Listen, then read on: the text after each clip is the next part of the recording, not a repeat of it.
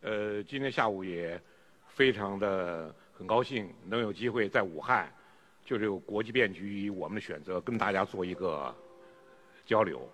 这是自武汉疫情发生以来我我第一次来，那么形势发生了很大变化。因为去年来的到今年，我我们都知道，从去年到今年的形势呢，我们都用天翻地覆来形容都都可以。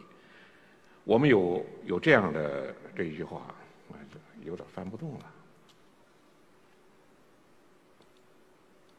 我们有这样一句话：有的年代注定在历史中要留下深刻印痕。我觉得大多数年代，你看没有没有痕迹，十年二十年没有痕迹的过去了。但有的年代不一样，留下深刻印痕。二零二零就注定要在历史上留下深刻印痕。我们想到了吗？我们没有想到。二零二零二零年初一月三号。美国刺杀了伊朗高官苏莱曼尼，全世界谈论什么？大家在预测未来是战争，美国要要在中东大打出手，大国要卷入，很可能是第三次世界大战的前导。结果我们担心的战争没有发生。紧接着，二零二零一月十五号，中美达成经贸第一阶第一阶段协议。你看，我们不谈论战争，谈论和平。中美贸易战不打了，哪怕暂时不打了。我们迎来新一轮和平，争取双赢的环境。结果，我们担心的战争没有发生，我们期待的和平也没有到来。来了一个不速之客，他来了，COVID-19，他来了。首先在武汉大规模爆发。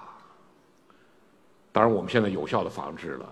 那么到今天为止，全球确诊超过六千五百万，死亡超过一百五十万。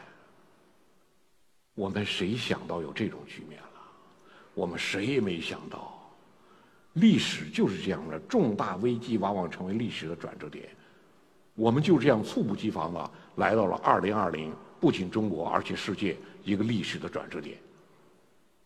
我觉得我们回顾一下，以前我们是怎么经过历史转折点的？我们也是不经意的时候来到历史转折点的。二零二零新冠病毒，全世界的。国际关系、国家之间关系、人与人之间的关系都在发生巨大的改变。那么，我们在二零二零年以前有一次，我们能回顾起来，二零零一年九幺幺事件，我们也是猝不及防的来到了新世纪的门槛的一个重大的转变。九幺幺事件，那就是一个重大转变。我觉得我们都没有注意到，真正推动历史前进的，并不是我们所设想的政治家、军事家，或者是战略学家、经济学家，是什么？一些名不见经传的人物，一些年轻人。发动九幺幺事变的首领阿塔，是阿联酋护照的埃及人，二十五岁，带了一批人执行九幺幺事件，这一批人。全部是阿拉伯富商的子弟，家里律师、警长、酋长、富商或者是行政官员，全是这些良好的家庭环境，受了良好的西方教育，然后最后采取最极端的反西方的方式。阿塔作为这个十九人行动小组的首领，制造了撞击世贸大大大楼南塔北塔。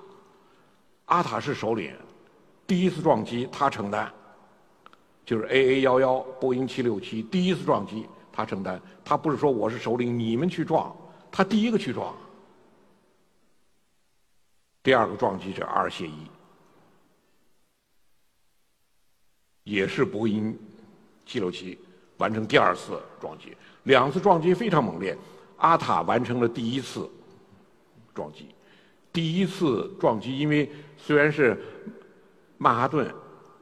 世贸大厦两栋大楼，但在空中寻找地标还是挺费劲，所以阿塔的第一架飞机波音767，它很费劲的寻找这个楼在什么位置，找着楼的位置在加速的时候速度有点儿，撞击速度并不是很大，大约每小时四百到五百公里速度撞上去，撞在了大约九十层的位置。第一次撞击完成之后，浓烟滚滚，就非常明显的标记。第二架飞机阿尔谢伊飞过来的时候。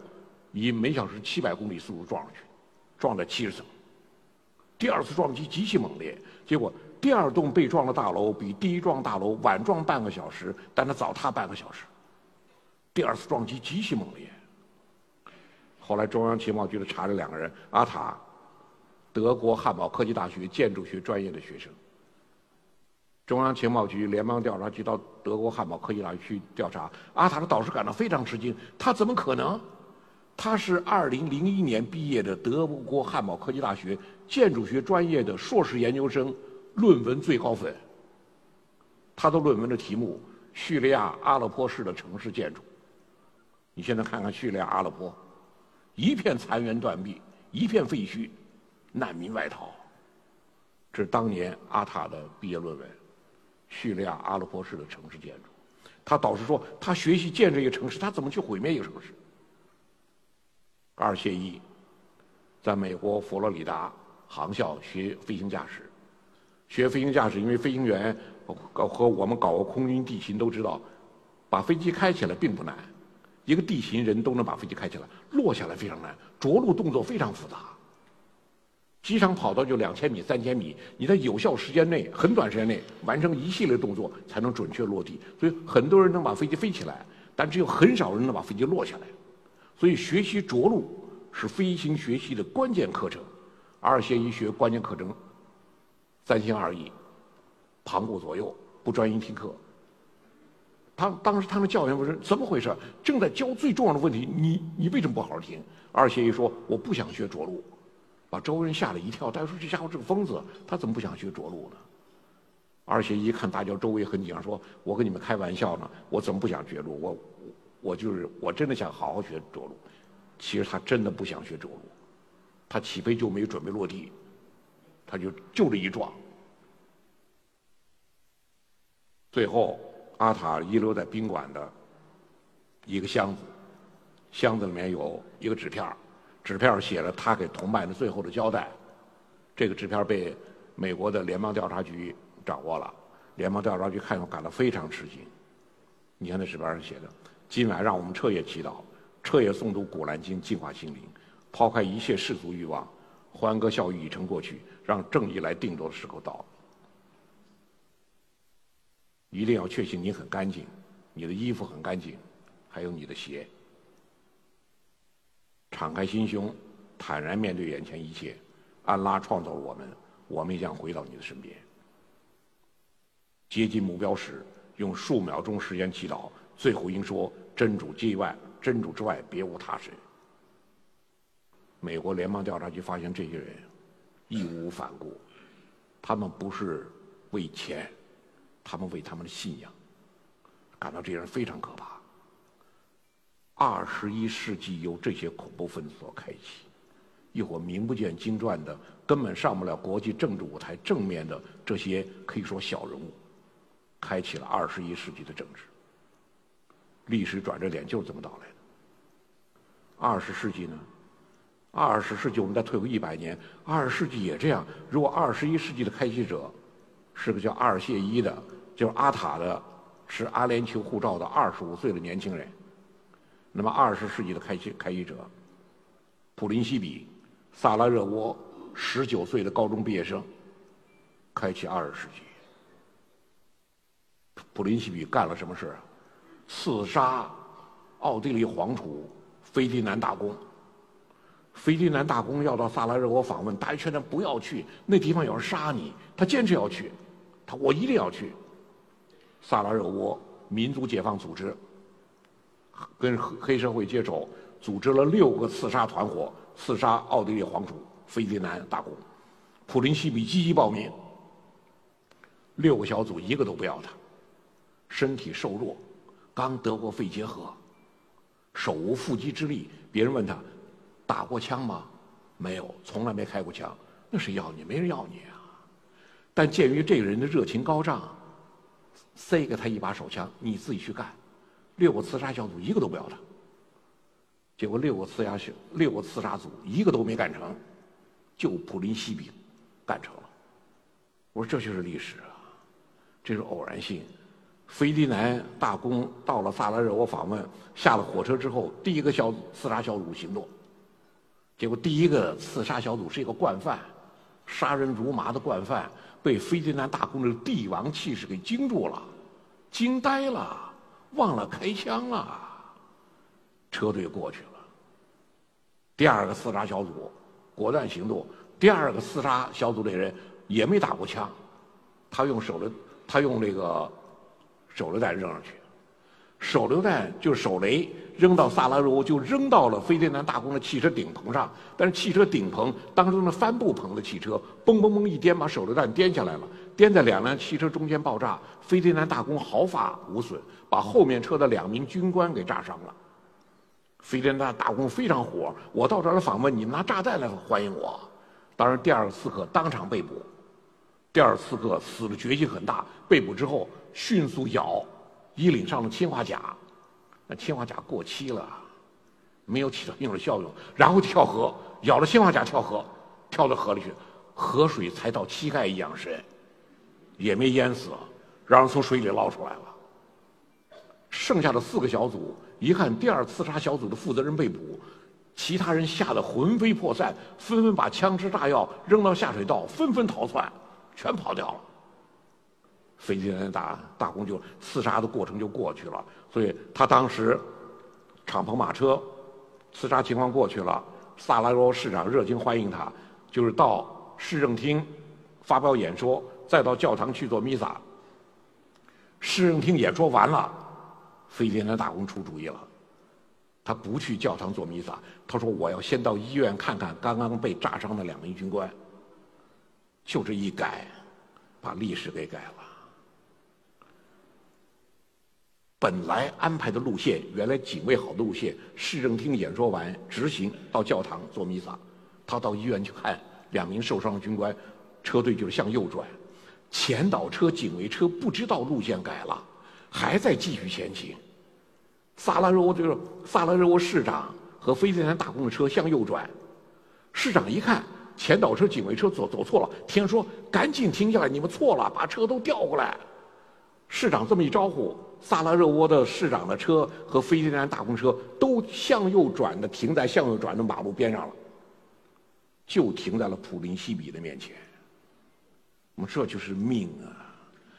六个刺杀小组全部失败，普林西比一看没戏了，跑到店里，中午肚子饿了，吃了块吃了块这个披萨饼，吃完披萨饼，揣着手枪出来溜达，刚一出来，一看一个豪华汽车停在面前，飞天南大公的汽车，他冲上去拉开车门，不加思索开了两枪，根本没有瞄准，开了两枪，他没打过枪，毕生就开过这两枪，第一枪击中飞天南大公的颈静脉。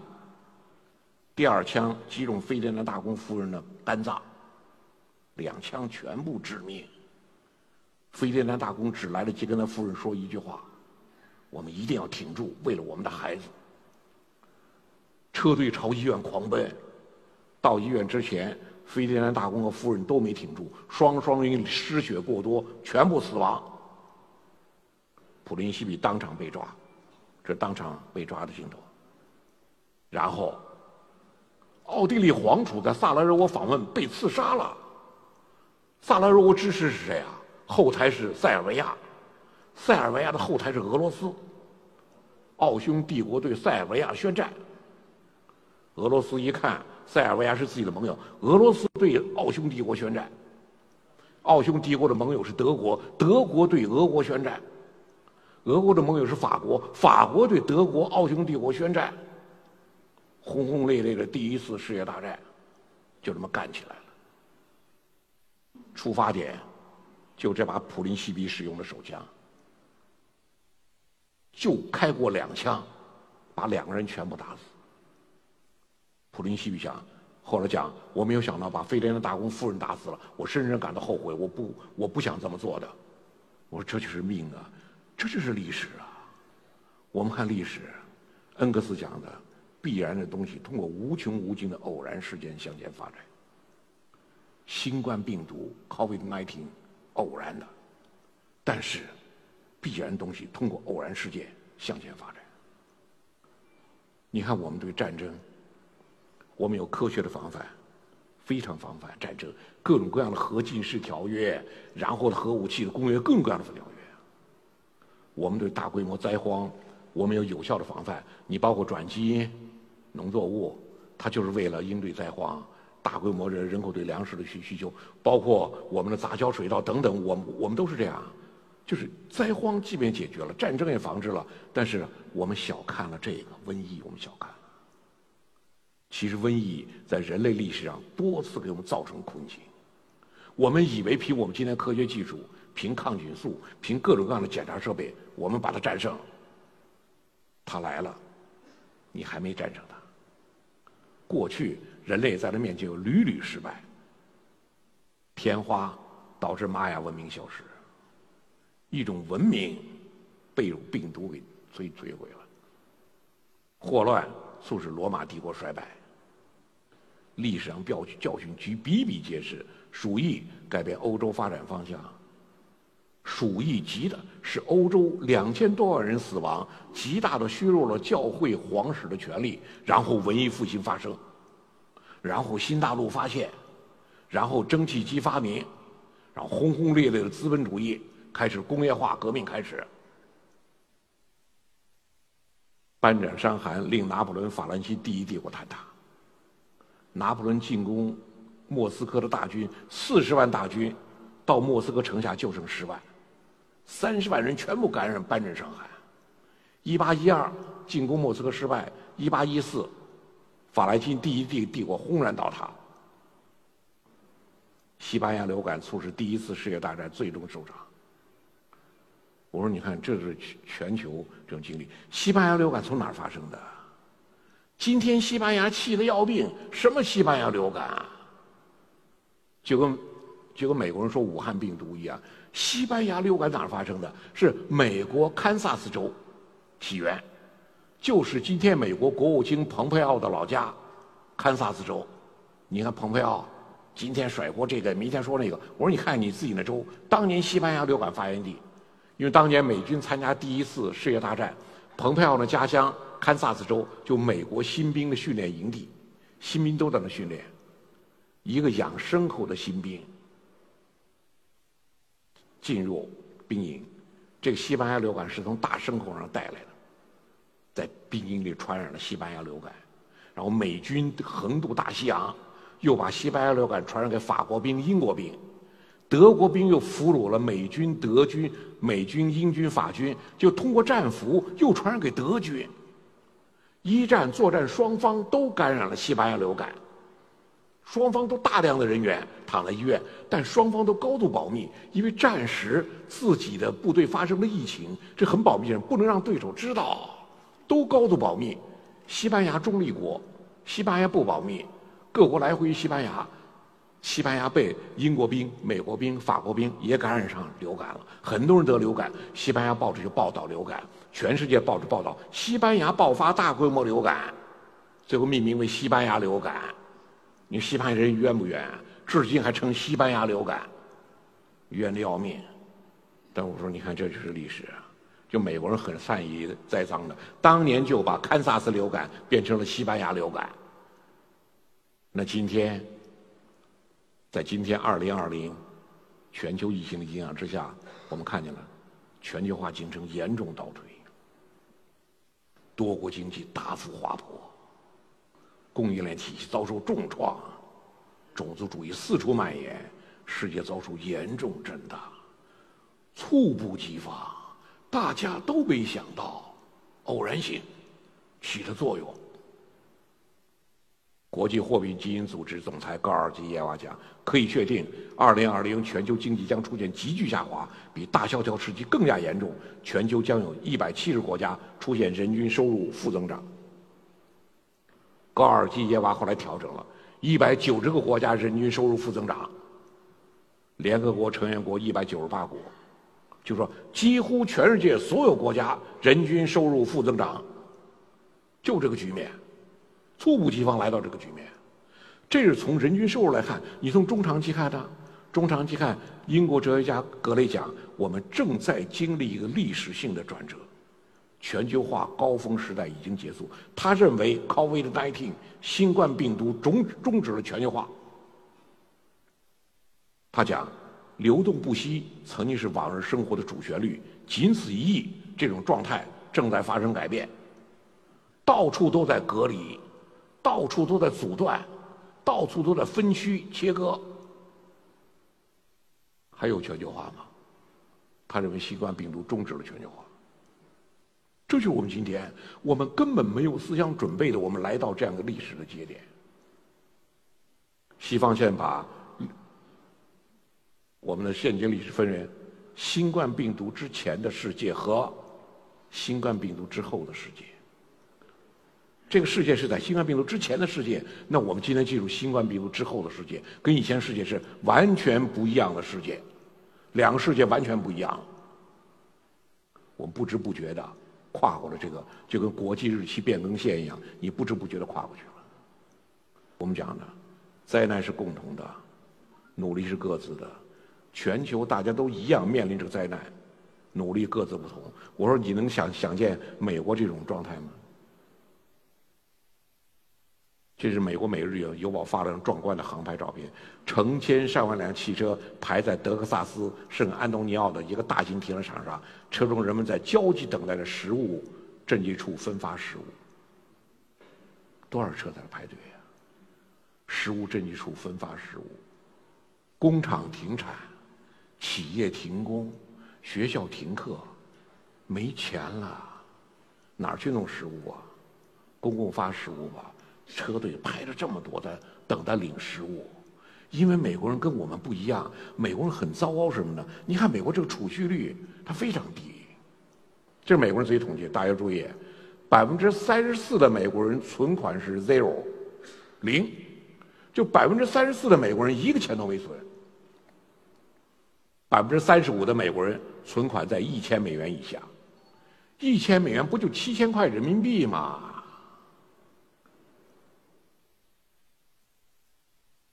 还有百分之十一的美国人存款在五千美元以下，五千美元五七三十五三万五千块钱。你说我们今天要说你的存款就三万五千块钱，大家就说那叫存款吗？那可能就是你手机里那个移动支付那钱，那不能叫存款。美国就这样，你三个指标一画，百分之八十的美国人存款在三万五千人民币以下，不算美元，算人民币。百分之六十九的美国人存款在七千块人民币以下，百分之三十四的美国人一个存款都没有。美国都领周薪的，两周薪，你这工作一停，周薪领不了，我没钱啊。你像咱们怎么存折里有点东西，手机里、存折里、移动支付都是，他就没钱，你怎么办？你不发现金，不发实物，就没有办法。所以你从这社会来看，就面临冲击的这力量。中国社会这个抗冲击、抗压力量比他要强多了。如果我们是这种状态进入武汉封城，那我们就太糟糕了。我们的都有储蓄，你都有积蓄，中国人随时都在应应都在应变，都在应急。你这种意识，美国人没有这种意识。你看，美国现在确诊一千四百五十万。死亡超过二十八万了。我们新冠病毒总共死亡人数不到四千九百人。我们当时武汉疫情闹着闹得全国天翻地覆，大家舆论场，你看微博、微信，都把我会场顶盖子都要揭翻，吵成那样。我们总共死了不到五千人，他死亡超过二十八万。特朗普讲，我们一定要把死亡人数控在十万以内。当把我吓了一跳，我说控在控在十万以内吗？他就这样，现在控制不住了。现在加州伯克利预测，到明年美国总统大选就职之后，一月二十号，死亡人数超过四十万，还在不断的死亡。美国失业人数超过四千万，意味着五分之一的美国人失去工作。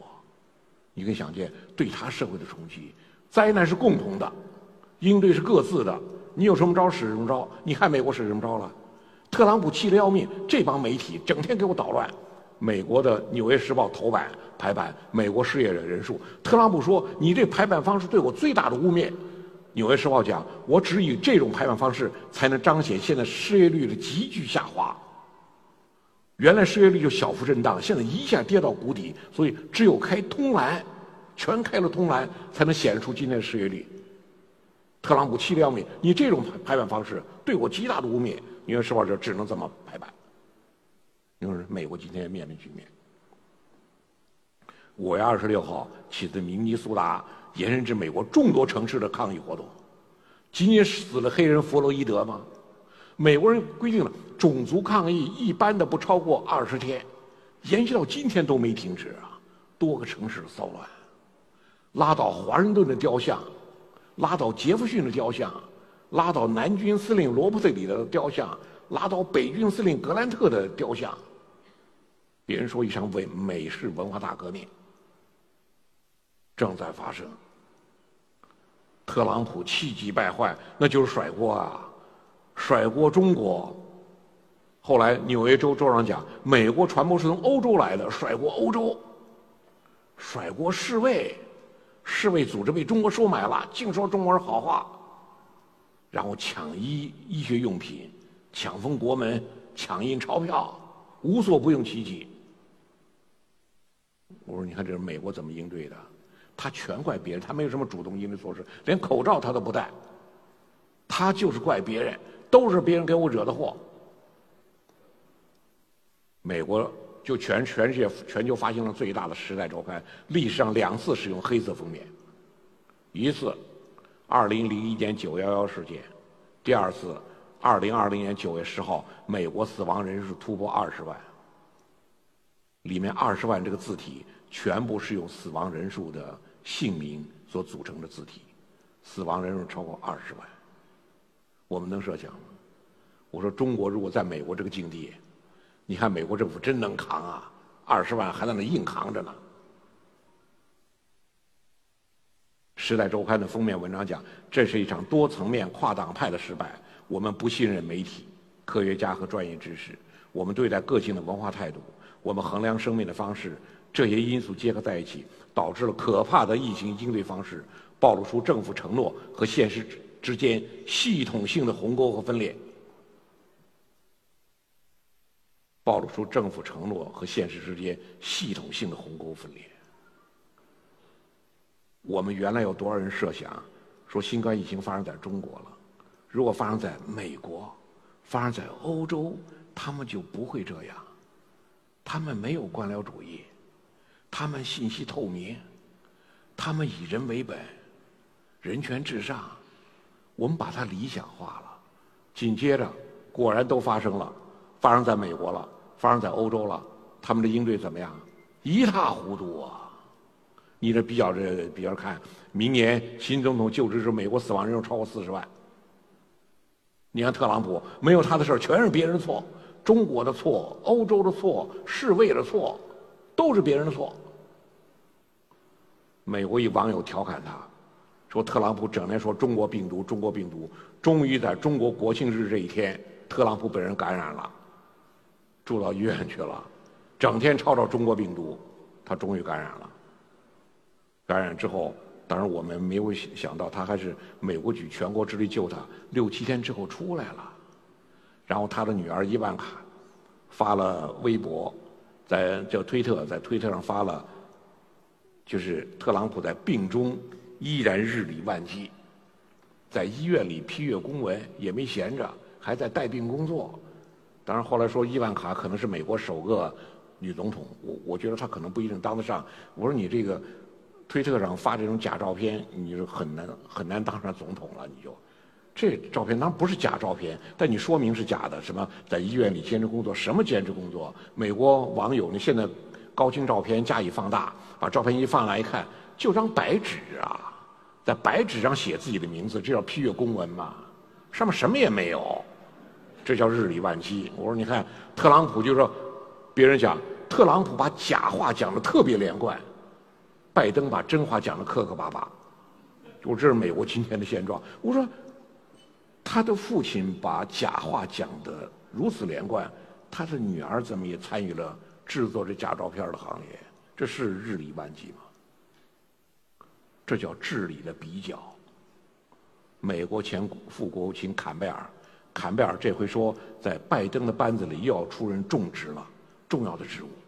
原来奥巴马政府的副国务卿坎贝尔就讲，作为超级大国，美国靠的不仅仅是财富和实力，更靠它绝无仅有的三大法宝：第一，国内有条不紊和卓有成效的治理；第二，能够为世界各国提供公共物品；第三，引领各国应对危机的能力和意愿。